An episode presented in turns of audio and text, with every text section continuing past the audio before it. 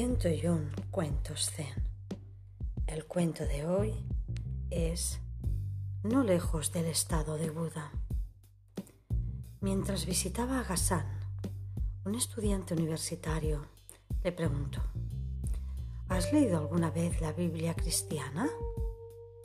No. Léemela, respondió Gassan. El estudiante abrió la Biblia y leyó un pasaje del Evangelio de San Mateo.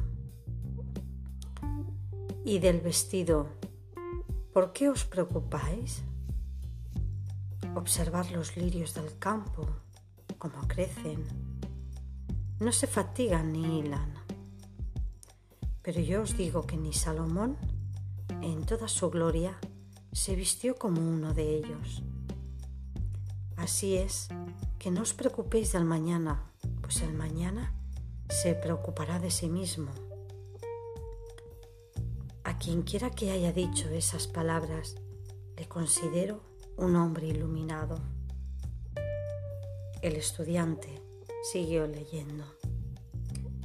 Pedid y se os dará. Buscad y hallaréis. Llamad y se os abrirá.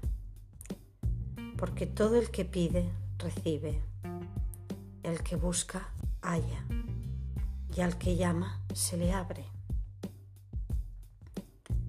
Eso es excelente, observó Gassan.